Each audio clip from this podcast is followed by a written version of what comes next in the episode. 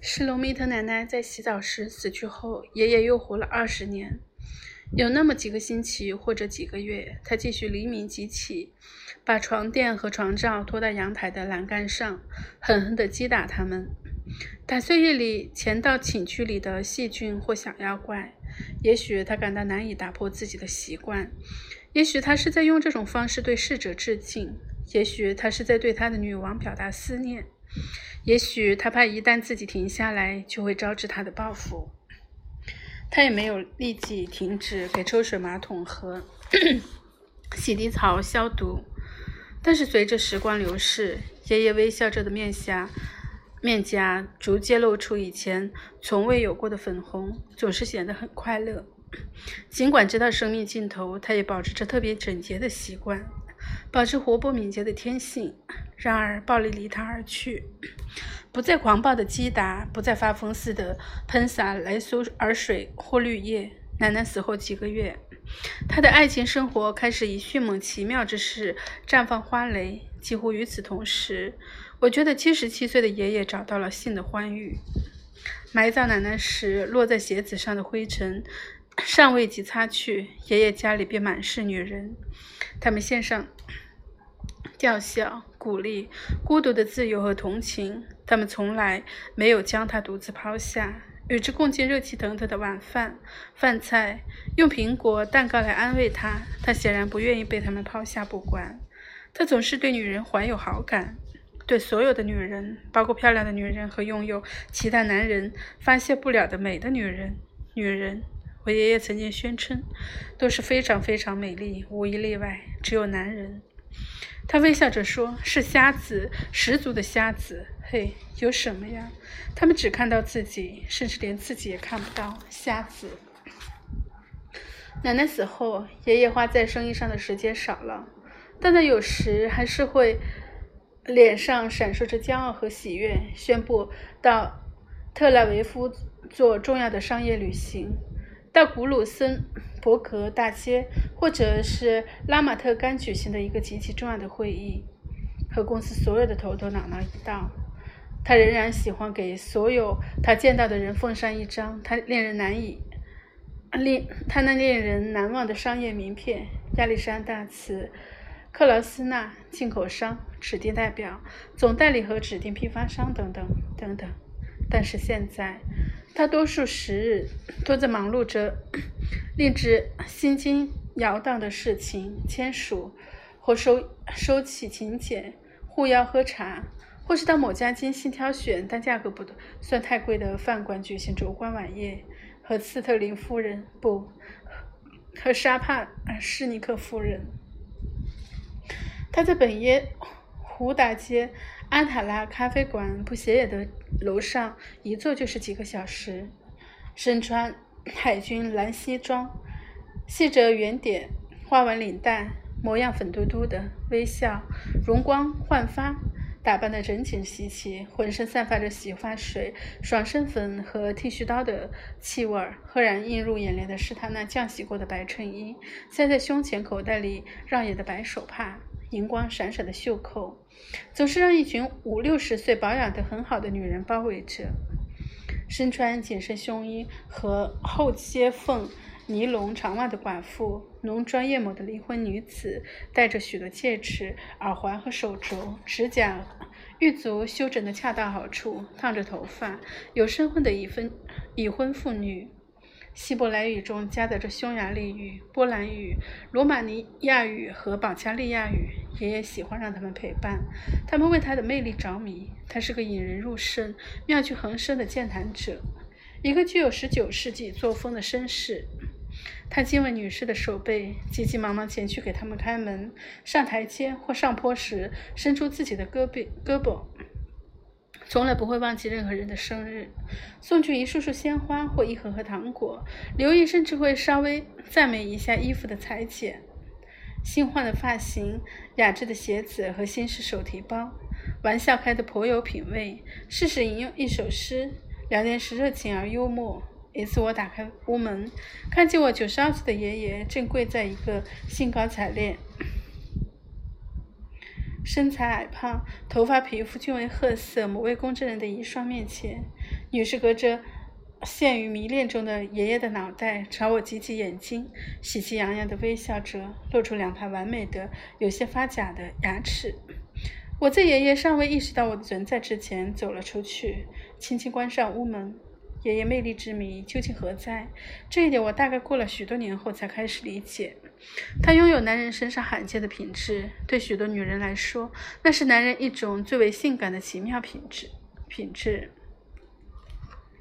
他注意倾听，他不是一位有礼貌的佯装倾听，不耐烦地等待他把话说完，闭上嘴巴。他并打断，他并不打断谈话人的话，替他把话说完。他并不插嘴归纳他所说的话，以便引入另一个话题。他不让他的谈话人跟空气说话，继而在脑海里盘算为他说完后自己如何作答。他不是装出饶有兴趣或感到愉悦的样子，而是真的这样。嘿，有什么呀？他有用之不竭的好奇心。他不是没有耐心，他没有尝试着把谈话从他那微不足道的小事。转向自己的重要话题。相反，他喜欢他谈的小事，他总是喜欢等着他。要是他需要慢吞吞的，他以此为乐。他不慌不忙，也不催促他。他等着他结束，即使他结束了，他也不会猛然地抓住话题，而是喜欢等候，以防再有什么需要补充的。万一他要发些另发表另一种感慨呢？他喜欢让他拉住自己的手。引他去他的所在，他自己的所在。他喜欢做他的陪伴者，他喜欢认识他，喜欢理解他，了解他，抵达他的内心深处，再多一些。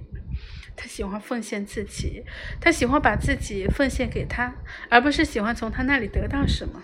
嘿，那什么？他们不住地向他倾诉心灵絮语，甚至诉说最不易公开、最为隐秘、最为敏感的事，而他则坐在那里倾听，明智、温柔，满怀同情和耐心，不然就带着喜悦和情感。这里有许多男人喜欢性，但憎恨女人。我相信爷爷二者都喜欢，满怀柔情。他从来不算计，从来不索取。从来不强迫，他喜欢扬帆远航，但从不急着抛锚。他在奶奶死后二十年间的甜蜜岁月中，从他七十七岁起到生命的终结，有许许多多浪漫故事。他会隔三三差五的和这个或那个女朋友到泰巴练某家旅馆、盖代拉的某家客房，或是纳尼亚海边的。假日圣地住上几天。假日圣地一词，显然是爷爷从俄文翻译过来的某个短语，暗示着契诃夫笔下克里米亚海岸的夏日别墅。有一两次，我看见他和某女士手挽着手走在阿格里帕或者是贝斯阿勒尔大街。我没有走上前去。他既没有刻意向我们掩饰自己的风流韵事，也不大吹大擂。他从来没有带女朋友来我们家里，或者把他们介绍给我们。他很少提及他们，但有时他爱的像十几岁孩子那样可笑，眼睛扑朔迷离，喃喃自语，嘴唇上挂着心不在焉的微笑。有时他把脸一沉，孩子般的粉红从脸上消失，像阴沉的秋日。他会愤怒地站在房间里，一件接一件的熨烫。衬衫或者熨烫内衣，拿着一小瓶子冲自己喷洒香水。偶尔他会用俄语半严厉半温柔的自言自语，要么就是哼唱某个悲剧的乌克兰小调。我们由此可以推断出，大概某扇门冲他关闭了，或者截然相反，像那次去美国的奇妙旅行一样，他又一次陷入同时爱上两人的极度痛苦之中。八十九岁那年，他有一次竟向我们宣布，他正想着做一两天重要的旅行，我们绝对不会担心。但是，一星期后他还没有回来，我们忧心忡忡，忧心忡忡。他去哪儿了？他怎么没有打电话？倘若出事，但愿不要这样。可怎么办？毕竟他是那把年纪的人了。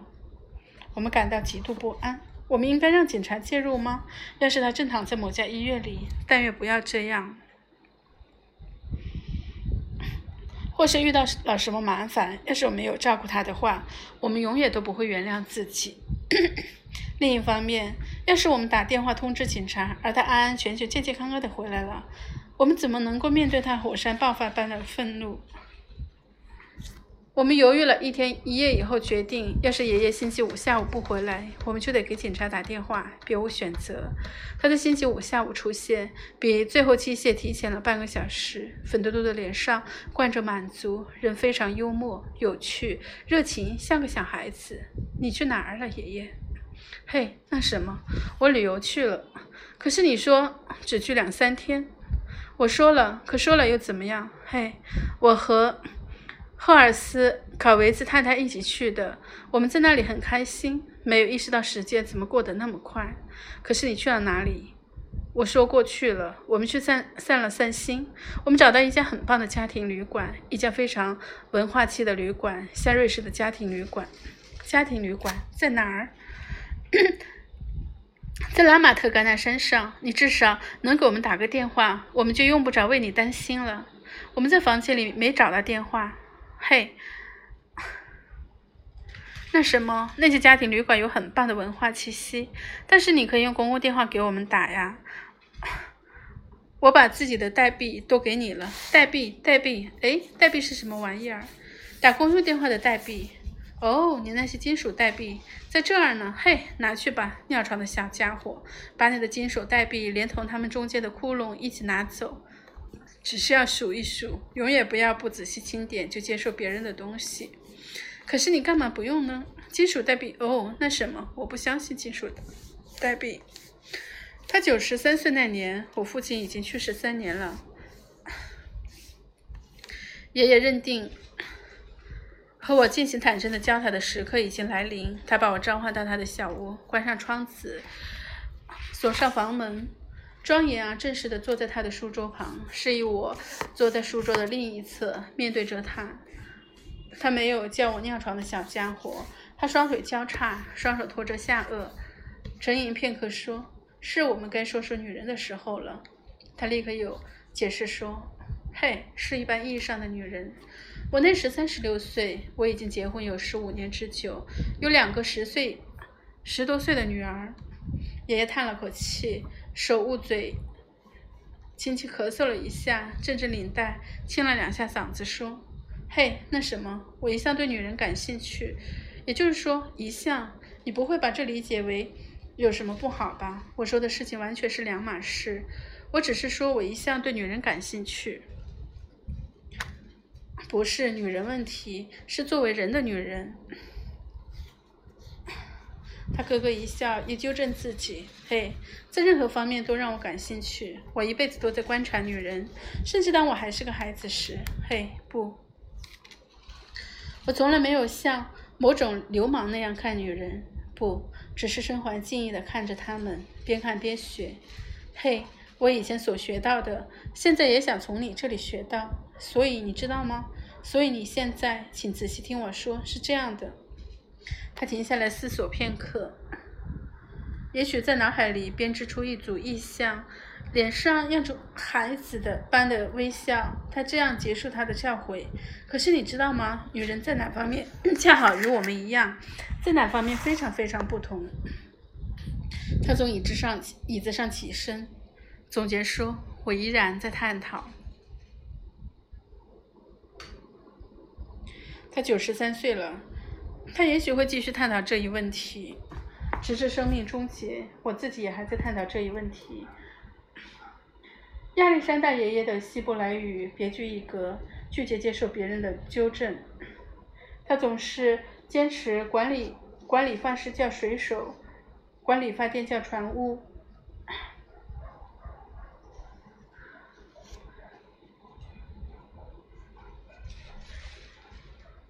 精确地说，这个勇敢的水手每月一次阔步走向本亚尔卡兄弟的船屋，坐在船长的位置上，提交详尽、严格的下次航海规程和指示。他有时这样告诉我：“嘿，你该出去航海了，那将是什么样子的海盗？”他总是把“架子”一词的复数形式说错，尽管他说单数时非常准确。他从来不叫开罗的希伯来，开罗的希伯。莱文叫法，而总是叫开罗的俄罗斯俄语叫法，总是用俄语叫我好孩子，或者是你这个笨蛋，管汉堡包叫干宝宝。说习惯一词总是用复数，但是问他睡得怎么样，爷爷总是回答好极了，因为他并不完全信任希伯来语，会欣欣然用俄语加上好，很好。在他去世的前两年，有一次，他向我讲起他的死。倘若，但愿不要这样，一个年轻的士兵战死疆场，十九岁或者二十一岁的小伙子，嘿，那是一场可怕的灾难，但不是一场悲剧。在我这个年龄上死去，那是场悲剧。像我这样九十五岁，快一百了，多少年总是早晨五点起床，天天早晨，天天早晨冲冷水澡。做了快一百年，即便在俄俄国也是早晨冲凉水澡，即便在维尔纳也冲。一百年来，天天早晨，天天早晨吃加加咸鲱鱼面包片，喝茶，天天早晨，天天早晨走出家门，一如既往在大街上溜达半小时，无论冬夏。清晨漫步，这是为了运动，周而复始循环的这么好。天天在这之后立刻回到家里，稍稍读读报纸。纸，与此同时，再喝另一杯杯茶。嘿，总之就是这样，孩子。这个十九世纪的习惯，要是他被杀死，但愿不要这样。他尚未来得及拥有各式各样的正常习惯，他什么时候，他什么时候才会拥有呢？但是到我这个年龄，很难停止了，非常非常困难。每天早晨在街上漫步，对我来说是积习了；冲冷水澡也是习惯，甚至连活着对我来说也是种习惯。嘿，有什么呀？谁可以在过了一百年后突然改变所有这些习惯呢？不在早晨五点钟起床，不再清洗，不再吃加鲱鱼面包片，不再看报，不再漫步，不再喝茶，不再喝杯热茶，这是悲剧。